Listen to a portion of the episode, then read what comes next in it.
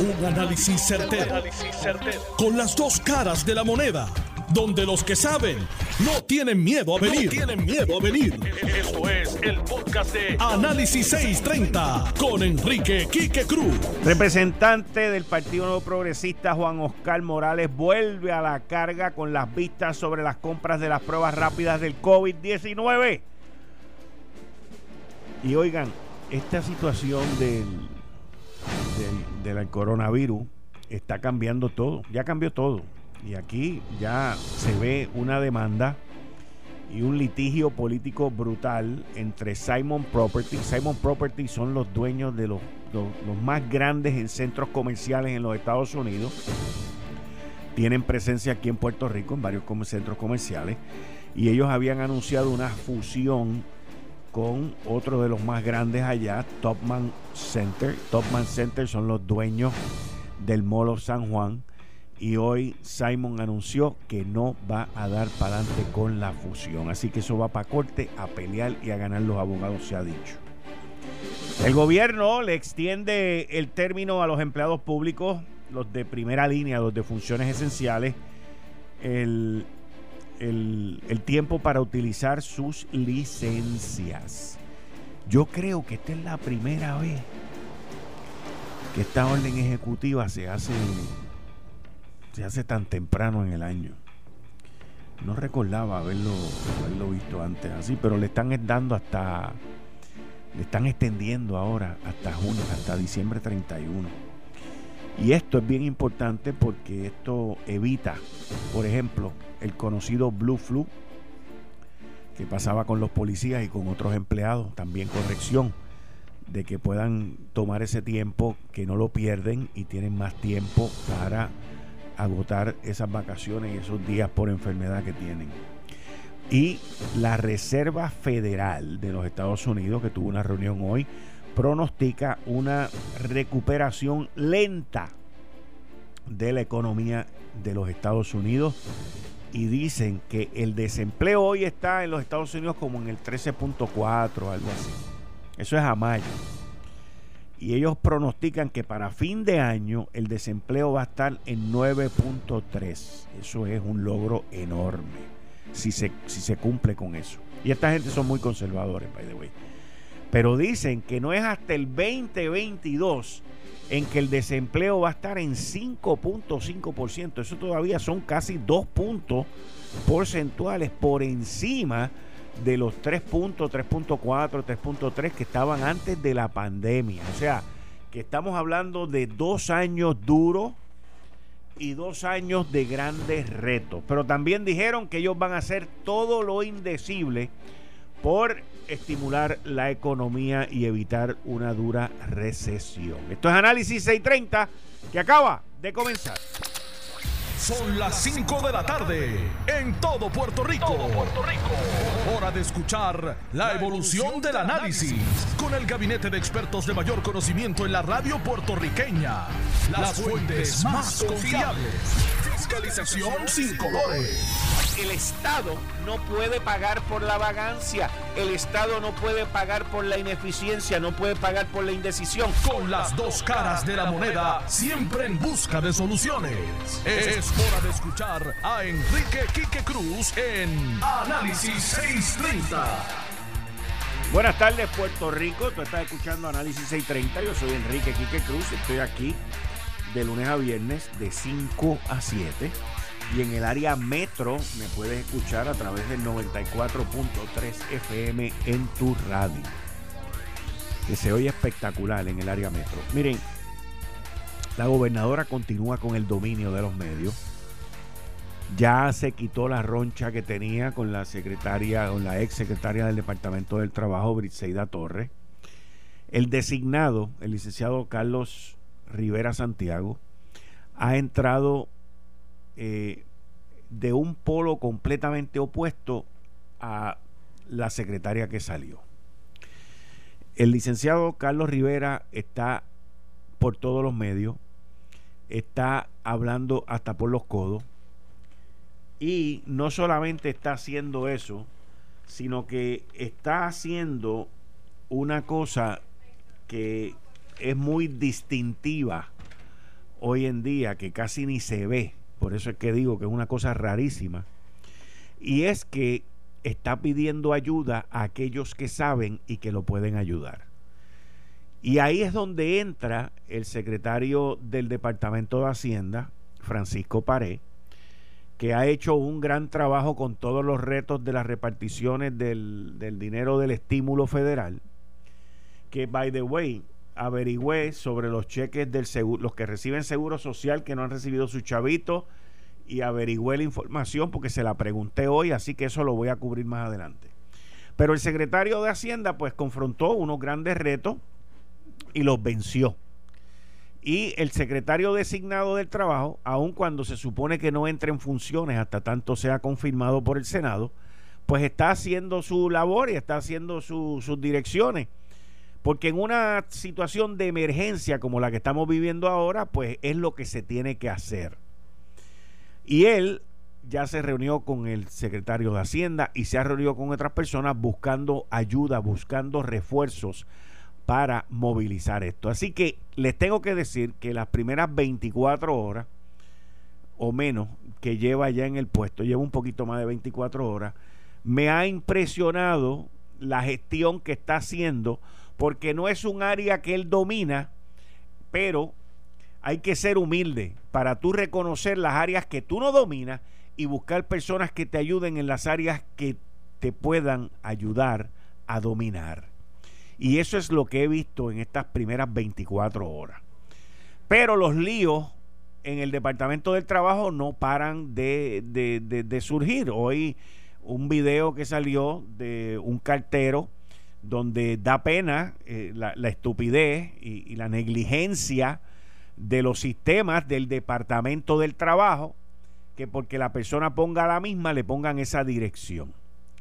Pero eso no se queda ahí, porque según unas fuentes que me dijeron, y esto no tiene nada que ver con el correo de Guainabo ni de San Juan, eh, en, en, otras áreas, pero hay un problema en Puerto Rico con el US Postal Service.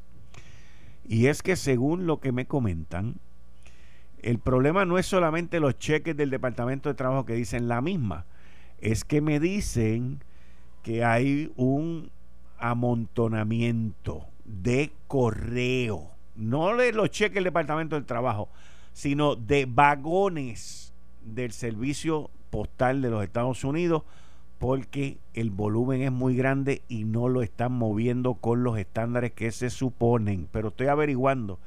Así que si a usted las cosas le están llegando tarde, entienda que hay un volumen brutal y hay gente que no está haciendo las cosas como debe en el correo. Ahora, volviendo al Departamento del Trabajo, que es donde sale este revolú, pues esto es completamente inaceptable. Obviamente los sistemas y los procesos continúan, continúan sin funcionar para aquellos que lo necesitan. Así que vamos a ver, esto hay que llevarlo día a día. Mientras tanto, el designado secretario por todos los medios, está dando cara, por lo menos está dando la impresión de que va rápido, de que va asertivo y veremos a ver, veremos a ver, porque aquí hay mucha gente perdida que no entiende qué es lo que está pasando. La gobernadora, por otro lado, aprovechando ya que le bajó un poquito el, el diapasón con el Departamento del Trabajo, pues aprovecha hoy y anuncia que la semana que viene el próximo 18 de junio, o sea, el martes próximo, ella va a, perdóname, no, el jueves próximo, ella va a dar un anuncio de estado de situación, que es lo normal, y del presupuesto, ambos consolidados. Yo entiendo que es lo correcto. Ha habido mucha gente que lo ha criticado, que no se debería, que esto y que el otro. Yo entiendo que hay que cumplir con la constitución, hay que cumplir con los protocolos. No va a ser en el Capitolio, porque en el Capitolio allí está todo el mundo apiñado. Así que se van a ir para Bellas Artes y lo van a hacer allí con todo el distanciamiento y con toda la pomposidad, porque aquello te permite una pantalla gigante, aquello te permite tú montar un show tecnológico que tenemos que recordar va de camino a una primaria y a una elección. Así que en el caso específico de quienes están montando esto y de la manera donde lo van a montar y cómo lo van a montar, les tengo que decir lo siguiente, señores, ustedes tienen todos los muñequitos ahí. Lo, me extraña que no escogieron el Choliseo, que allí sí que tiene la última tecnología y el último sonido. Y tienen más espacio todavía allí.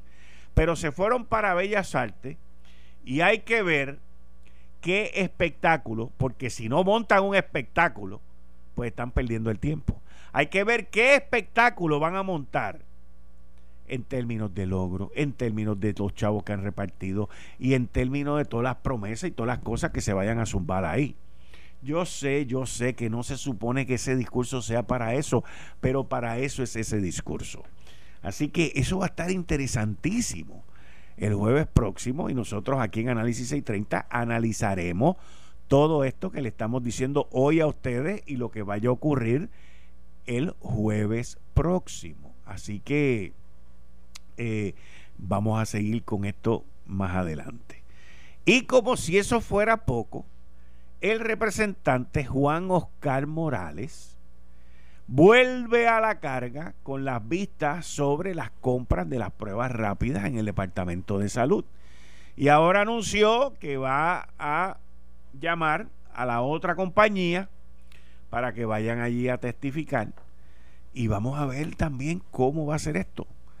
Sería interesante si Juan Oscar, ya que dijo que era la semana que viene, va a comenzar con esto el lunes o el martes o el miércoles antes del mensaje de la gobernadora.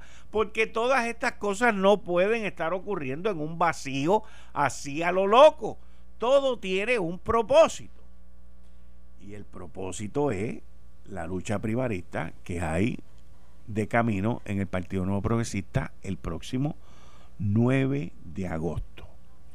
Miren, hoy, hoy, con todo el billete federal que se ha repartido en Puerto Rico, hoy, con todas las concesiones que la Junta de Supervisión Fiscal le ha hecho al gobierno de Puerto Rico y el billete que le ha dado también para que gasten, y aceptándole un presupuesto sin recorte, ¿ok? Hoy podemos decir para mucha gente, no para todos, que las cosas no están tan malas. Hay mucho billete allá afuera, hay mucho dinero corriendo y hay mucha gente tranquila, porque también hay mucha gente, hay mucho empleado del gobierno que no está trabajando full time en su oficina, pero que sí están recibiendo full time el cheque que se ganan los 15 y los 30. Por lo tanto, las cosas están más o menos tranquilas. La semana que viene, ya para, perdóname, para jueves o viernes de esta semana, la gobernadora tiene que anunciar que va a dar un mensaje. Porque viene la próxima orden ejecutiva, porque esta termina el martes próximo, el día 15, perdón, el, lunes próximo. Por lo tanto, la gobernadora tiene que venir con algún mensaje. La gente ya está por ahí suelta como gavete la gente ya no está obedeciendo los domingos, ya no están obedeciendo lo de las 7 de la noche. No estoy diciendo en su mayoría, pero hay mucho por ahí que está realengo. Y también hay mucha gente que se están viendo, se están dando su palito y están haciendo sus cosas. Lo cual significa que por debajo hay mucha desobediencia y mientras más tiempo pasa, más la gente va cogiendo, va cogiendo. Tú le das una uña y te arrancan el dedo, y le das el dedo, te arrancan la mano. Le das la mano, te arrancan el brazo. Y eso va a seguir encreciendo, eso va a seguir aumentando. Esta semana específica, esta semana, era una semana bien importante porque ya se cumplen los 14 días del fin de semana de Memorial Day, que era aquí cuando aquello se fue todo el mundo para la playa el revolú aquel que se formó y las infecciones, los contagios, pues se tenían que ver en esta semana. Así que la cosa hasta ahora no está alarmante. Ayer yo hablé con el secretario de salud y se supone que me llame ahorita el secretario de salud y a las 5 y 30 llamamos, a las 5 y 30 llamamos Elizabeth, ¿ok?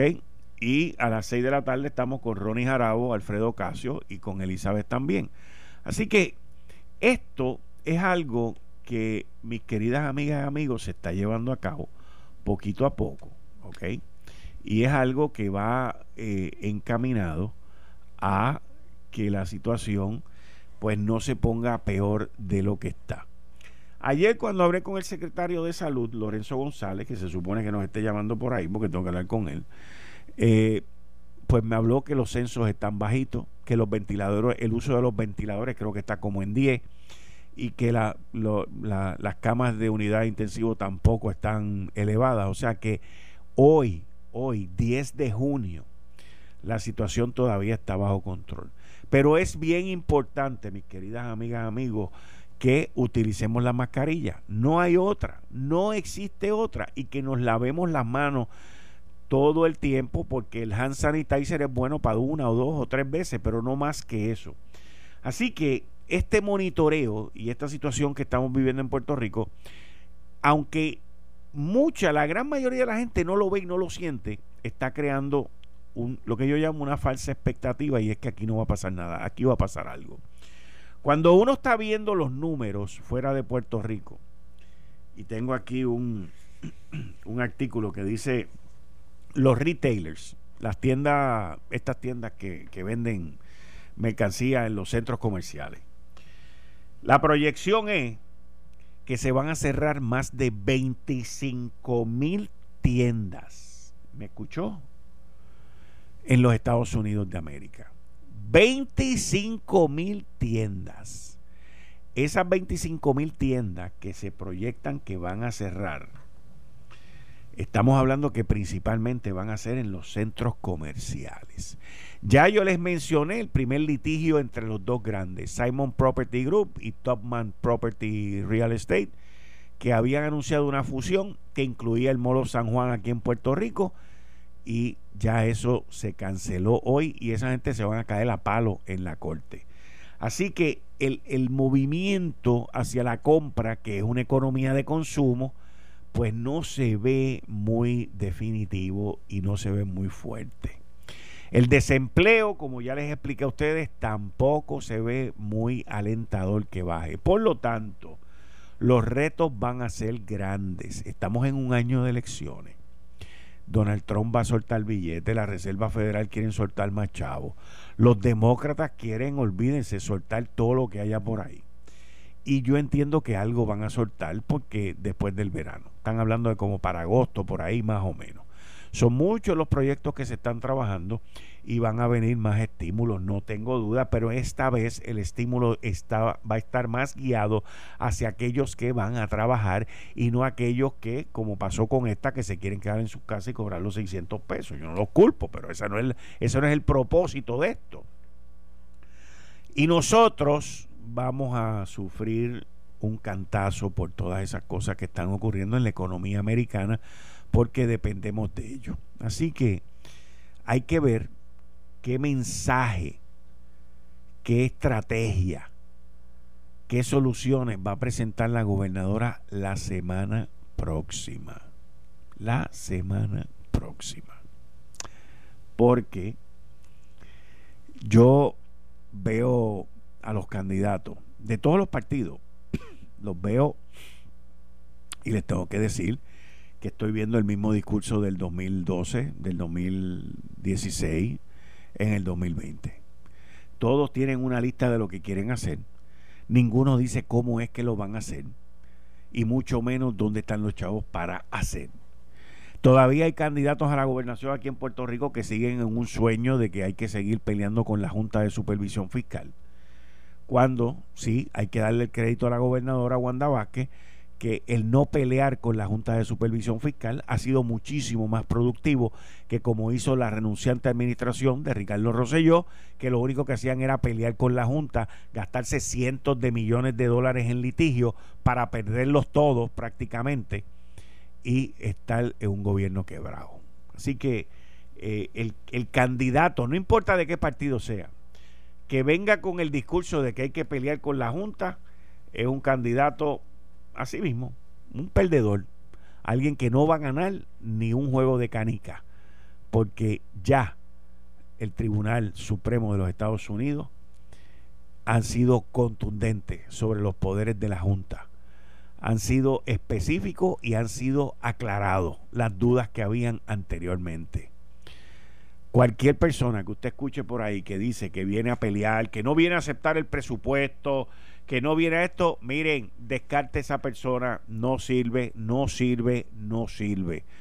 Porque el Tribunal Federal ha sido más que el agua de claro en determinar lo que la Junta puede y no puede, e inclusive en decisiones del Tribunal Apelativo de los Estados Unidos, el circuito de Boston, en decisiones del Tribunal Supremo de los Estados Unidos, han aclarado y han sido inclusive más específicos de los poderes que tiene la Junta. Así que vamos a ver cómo esto se sigue desenvolviendo. Eh, estás escuchando el podcast de Noti1. Análisis 630 con Enrique Quique Cruz. 5 y 33 de la tarde de hoy, miércoles 10 de junio del 2020. Tú estás escuchando Análisis 630. Yo soy Enrique Quique Cruz y estoy aquí de lunes a viernes de 5 a 7. En el área metro me escuchan a través del FM por el 94.3 FM en tu radio. Miren, ayer 9 de junio fue el, el cumpleaños de dos de mis hijos. Y cuando ya yo terminaba el programa, eh, recibí una llamada de una radio escucha que aquí mi querido amigo en el control, Serra, me pidió que fuera y la atendiera y fui para allá y empecé a hablar con una señora que yo no conocía. Pero, y, hago todo este cuento porque yo no creo en, en casualidades, yo creo en causalidades. Mi mamá, que en paz descanse, murió en el 2014, era loca con sus nietos. Y, y ayer esta señora, Luz María González, me llama y yo voy atiendo la llamada. Y entonces comenzamos a hablar y ella me dice que estaba deseosa de hablar conmigo desde hace mucho tiempo porque me conocía a mí cuando yo era pequeño. Desde el Instituto Loaiza Cordero, que mi mamá fue maestra allí de inglés en Braille, y ella me trajo una cantidad de recuerdos y por toda la conversación que ella tuvo conmigo, estuvimos hablando como 10 o 15 minutos, sabía mi apodo de niño pequeño, sabía todo, me recordó muchísimas cosas de mi niñez y, y lo más interesante es que era en el mismo día del cumpleaños de mis hijos y que ella había compartido muchísimo con mi mamá y me habló muchísimo de mi mamá y de esos años. Así que yo no creo en que las cosas son casualidades, yo creo en que tienen una causa y ayer en específico era un día muy importante en mi vida y recibí esa llamada y le quiero dar las gracias a Luz María Rivera, eh, una queridísima radioescucha de nosotros, por ese momento tan lindo que me hizo vivir ayer este, con ella de recuerdo. Luz María, muchas, muchas gracias y gracias también por escucharme. Con eso, pues le quiero dar la bienvenida a nuestra compañera todos los miércoles aquí, Elizabeth Torres. Bienvenida, Elizabeth, ¿cómo estás? Saludos, Kike, y saludos a todo el mundo allá en la emisora y a todo mi bello, bello Puerto Rico que nos escucha a través de las ondas radiales. Bueno, cuéntame, ¿cómo, cómo están las cosas? Sé que has estado activa con, con el, el, el, caso que salió a la luz pública de la compañía de, que era de los papás de Alexandra Lúgaro, eh, los temas que están calientes hoy en día, el discrimen, el racismo eh, y las cosas que estamos viviendo aquí en Puerto Rico que las queremos tapar. Sí, Quique, primero que todo felicidades, ¿verdad? Por el cumpleaños de tus hijos, que eso es lo más que uno ama. Eh, y también ese, esa historia que compartiste con nosotros, eso es pura historia oral. Así de importante es recoger estas vivencias de estas personas antes de que se nos vayan a, a una vida mejor. Así que muy bonita esa historia. En el caso de, ahora pasando a lo que está sucediendo con, con esta situación de Alexandra Lúgaro, tú sabes que yo he sido muy vocal con esta situación y yo llevaba mucho mucho tiempo tratando de sacar a la luz pública esto mismo que se ha estado ventilado, ventilando por los pasados días.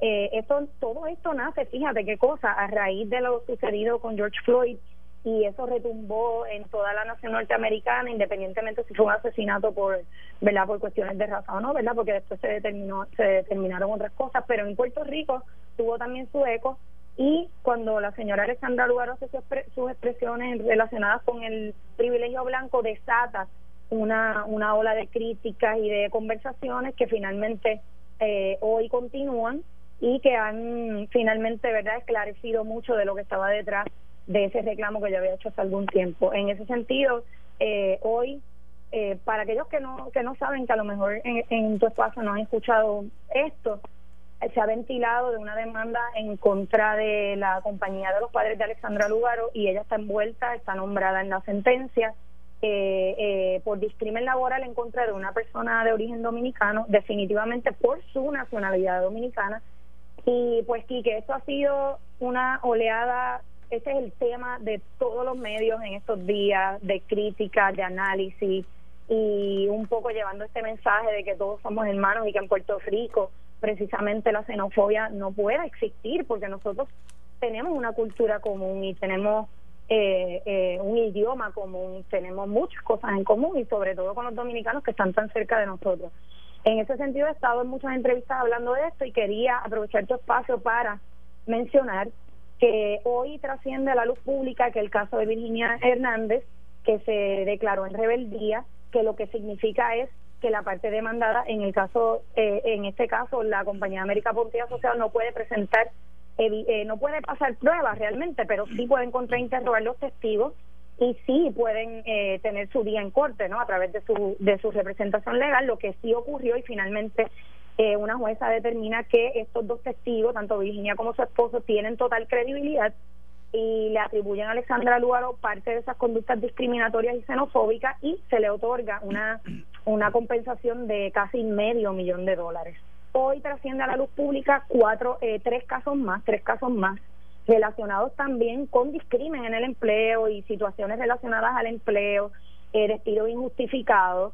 Estos tres casos, uno es de Anaisa López versus América Ponte, otro es Norma Centeno Otero versus América Ponte y Randy Vázquez González versus América Ponte, todo ello cuando Alexandra Lugaro era la directora ejecutiva y la encargada de todo lo legal de la compañía, o sea, ella tenía conocimiento de todo esto. Lo que quiero resumir, ¿verdad? que es que la gente comprenda que todos los argumentos o todos los planteamientos de Alexandra Lugaro han sido completamente desarticulados completamente derrotados por la prueba y que hoy podemos decir categóricamente que le mintió al pueblo ayer en, en sus expresiones públicas definitivamente y aprovecho el espacio para añadir a esos a esos casos o sea que con el de Virginia y estos tres serían cuatro casos. Hay un caso bien importante que lo voy a lanzar aquí en tu programa que es eh, aparte de la demanda de la Junta de Control Fiscal en el 2019 en contra de muchas compañías, pero también la compañía América Ponte y Asociados, eh, la razón de esa demanda es porque la compañía estaba operando sin contratos vigentes, estaban violando la ley. Así que es una demanda que hay que mirarla y también la más importante y la que yo, ¿verdad?, solicito a los medios que son investigativos, que son a los que les corresponde, que le echen un vistazo a las 400 páginas de la deposición de la señora América Ponce relacionados con la demanda de este hombre, del hermano mayor de Alexandra Lugaro, Luis Lugaro Patton, que revela todo el esquema de tráfico que había, y cuando digo tráfico, esto es un término ¿verdad? comercial, de tráfico eh, de movimiento de dinero de manera ilícita dentro de las corporaciones. Yo no estoy hablando porque lo digo yo, hay documentos del Departamento de Estado que así lo confirman, hay decenas de documentos dentro de esa demanda que así lo confirman de también de Hacienda y también quiero hablar de una demanda que, que la señora América Ponte trató de, de, bueno, ella trató de demandar al Departamento de Hacienda en el 2013 porque el Departamento de Hacienda descubre que América Ponte eh, trató de evadir contribuciones que ascendían a casi un millón de dólares. Y ella en represalia trató de demandar al Departamento de, de Hacienda y esa demanda fue desestimada.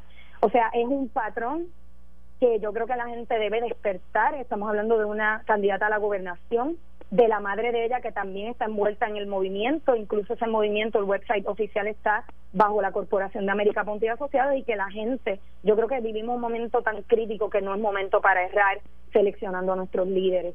Hoy eh, ayer la comunidad dominicana exigió unas disculpas, solicitó unas disculpas, disculpas que Alexandra Lugaro se negó a darles y que yo sé que ya no lo va a hacer, ni siquiera por estrategia política lo hace, y que aquí en Puerto Rico el racismo y la xenofobia no puede existir. Y por último, y para terminar, Quique, el representante Manuel Natal Albelo, pareja de Alexandra Lugaro y que utiliza su silla pagada con, con fondos del pueblo para defenderla públicamente en horario laboral, que eso para mí es inexplicable, arremetió contra otro ciudadano dominicano, policía también, que ya este hombre tiene una trayectoria de, de lastimar a la uniformada, diciendo también cosas, difamando a este policía eh, y haciendo comentarios que son totalmente falsos y que yo desmantelé también en la premisa inarticulada en mi página en Facebook. O sea, esto, esto ya es inaudito, es inaceptable y la gente tiene que tomar nota. Hace unos minutos salió también unas manifestaciones en contra de Mariana Nogales, una licenciada que también es parte del movimiento, eh, la, esta muchacha Nina Dross, que tú sabes que estuvo presa por por unos cargos que ella vivió a través de unas manifestaciones que hizo y Mariana Nogales estuvo envuelta y ella saca a la luz pública también unas situaciones legales con esta licenciada. ¿Qué te puedo decir, Quique? ¿Qué te puedo decir? Bueno, yo lo que quiero decir a la gente el movimiento, el movimiento parece que los unen las características. Sí, Tú sabes que también la comisionada residente, la candidata que hizo burlas públicas en contra del peso, la obesidad de, de, de Jennifer González, que hizo burlas públicas, esa mujer a mí me bloqueó. Y un funcionario público no puede bloquear ciudadanos en las redes, no puede, eso es ilegal. Ella, ella, todavía, ella, todavía no es funcionaria, ella está tratando de no, pero tiene una, una página donde ella se está, es una página que ella se vende como una candidata, o sea, no es una página personal, es lo que quiero decir. Y entonces, pues eso ya manifiesta, bueno, si ella no me puede representar a mí, porque si me bloquea, quiere decir que me está rechazando como ciudadana. Eso es inaceptable. Y, y este, bueno, y, y, me pareció como algo bien brutal lo que hizo Natal con este ciudadano, con este policía, eh, este Gregorio Matías lo acusa de ser un xenofóbico en contra de la comunidad dominicana, cuando precisamente ese policía ha dejado muy claro que él vive orgulloso de sus raíces dominicanas. Él es dominicano y su esposa es dominicana, sus padres son dominicanos, O sea, mira cómo la maldad se va, ¿verdad?, ganando dentro de este movimiento. Tú sabes que Néstor Duprey tuvo que renunciar a su candidatura inmediatamente y no le dieron el beneficio de la duda como le están haciendo a Alexandra Lúgaro y, y me han dicho que él todavía sigue activo en el movimiento a pesar de que hizo esa renuncia pública wow, ¿verdad? Esto parece como una novela, ¿no? Los une las características. Sí, y los estilos. Y los estilos. ¿Ves? Tienen algo en común todos ellos. Sí. No la veo de otra. No la veo de otra. Y son cosas impermisibles. Estamos hablando de violencia doméstica, ¿verdad? Porque el patrón de conducta de Néstor Dupré apunta que hubo ese patrón. Estamos hablando de personas que se salen de los cánones de ética de su profesión. Muchos de ellos son abogados en el caso de Alexandra Lugaro también, Manuel Natal, Mariana Nogales, Rosa Seguí, y, y, personas que están atentando contra la comunidad dominicana en Puerto Rico, que es el 23% de los inmigrantes en la isla. Y la comunidad dominicana no ha recibido ni siquiera unas disculpas por parte de líderes como Ana Rivera Lacente, una líder que se proclama o autoproclama líder de los derechos civiles en Puerto Rico. Y ni siquiera le han pedido unas disculpas en nombre de ellos como persona. Olvídate tú de Alexandra. O sea, que ellos han puesto el ideal, el partido y lo que quieren lograr por encima de todo esto, Quique. Es, inaudito, es inaceptable. Hay que ver, hay que ver cómo, cómo va a, a reaccionar los líderes del movimiento que luchan tanto por derechos civiles, por igualdad, por una moral muy alta y, y por dar el ejemplo y tener las soluciones a los problemas que tenemos en Puerto Rico. Ya va una semana aquí, que yo creo que es un poco tarde, ¿verdad? Para mí, a mi juicio, esto es tardísimo, porque son, son, esto no son acusaciones, Quique. Quiero dejar eso claro, que lo he escuchado en muchos programas.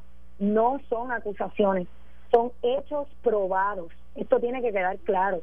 Es sin lugar a duda alguna, ¿entiendes? Y eso es, ya no podemos pasarle la mano a estas trayectorias y a estos padrones de conducta. Eh, eh, no es no es no es sano para el pueblo tampoco hacerlo y los jóvenes que están escuchando en todos los medios, yo he ido a distintos foros por eso mismo, tratando de llegar y tener alcance a todo tipo de personas para que la verdad llegue lo, lo más lejos posible. Tienen que escuchar.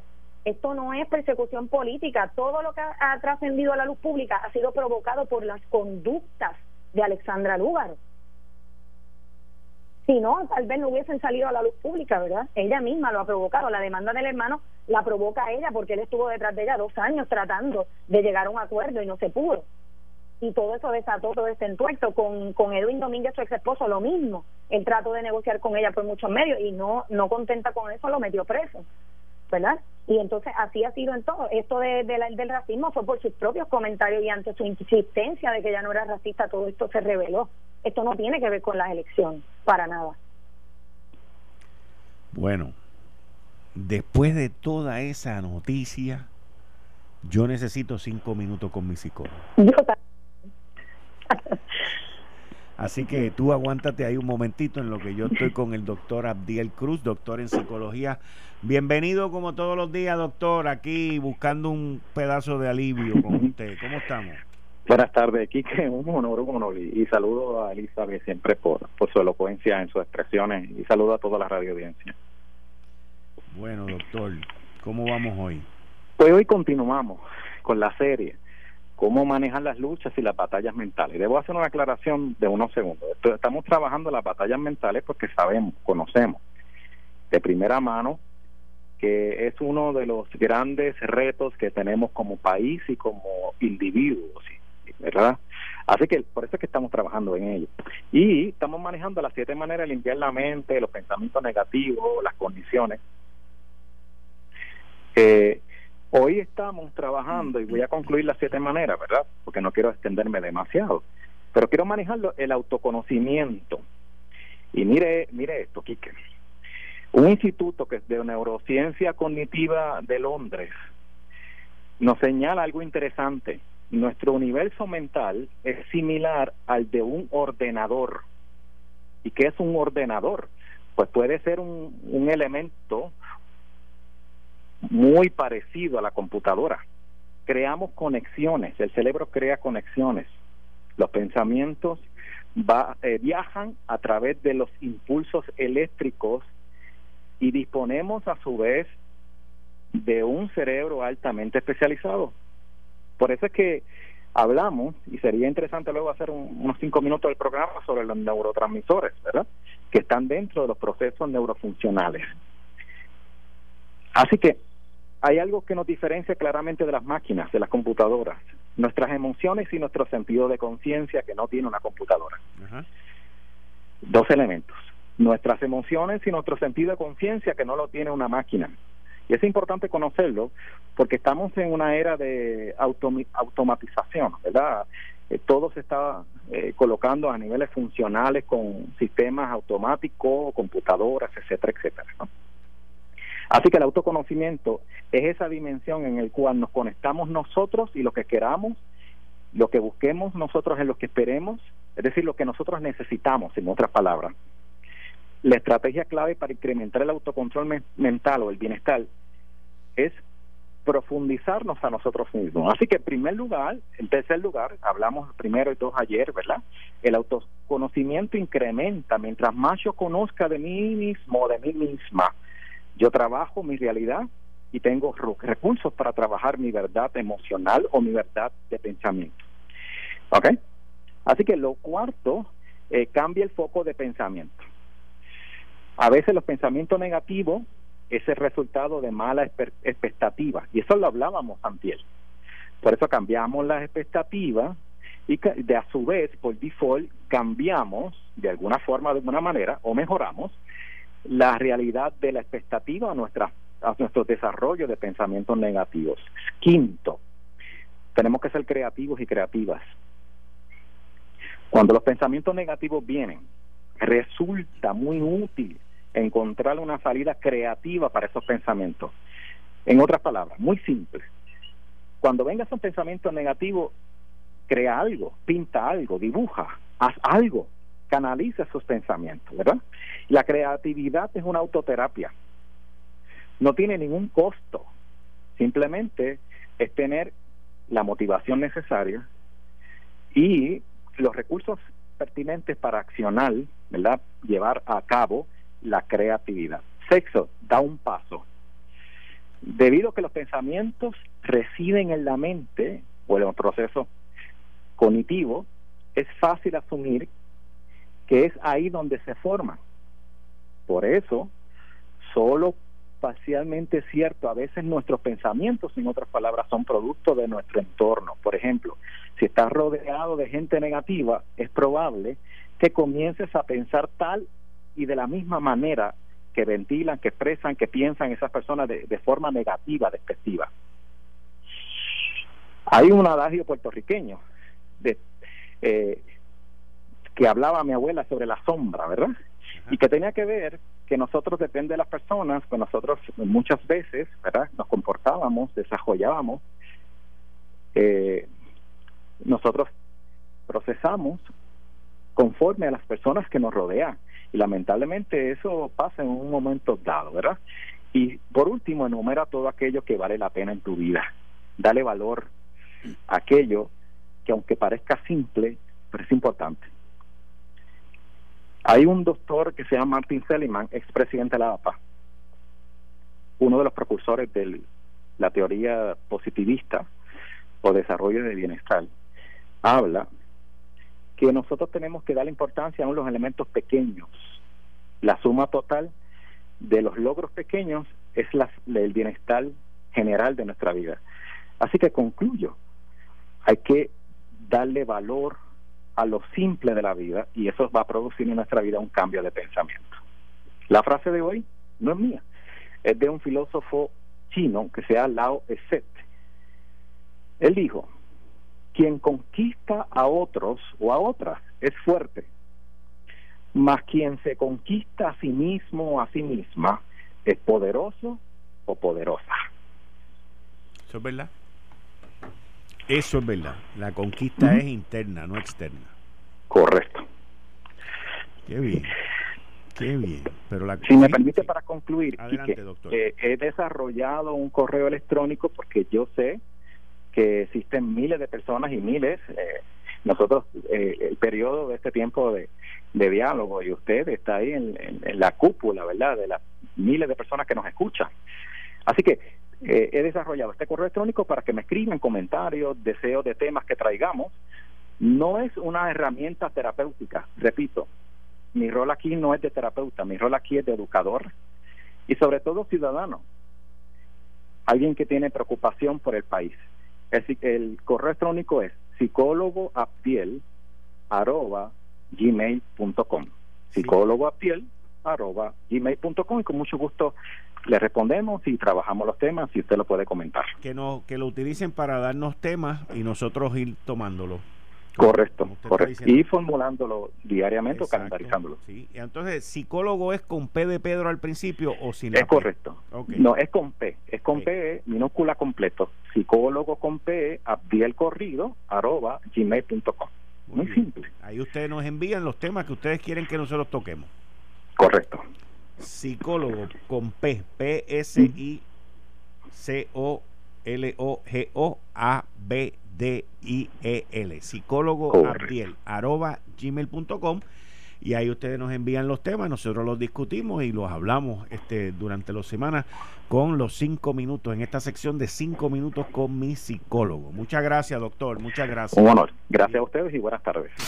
Esto fue el, podcast de Notiuno. Análisis 630 con Enrique Quique Cruz. Dale play a tu podcast favorito a través de Apple Podcasts, Spotify, Google Podcasts, Stitcher y notiuno.com.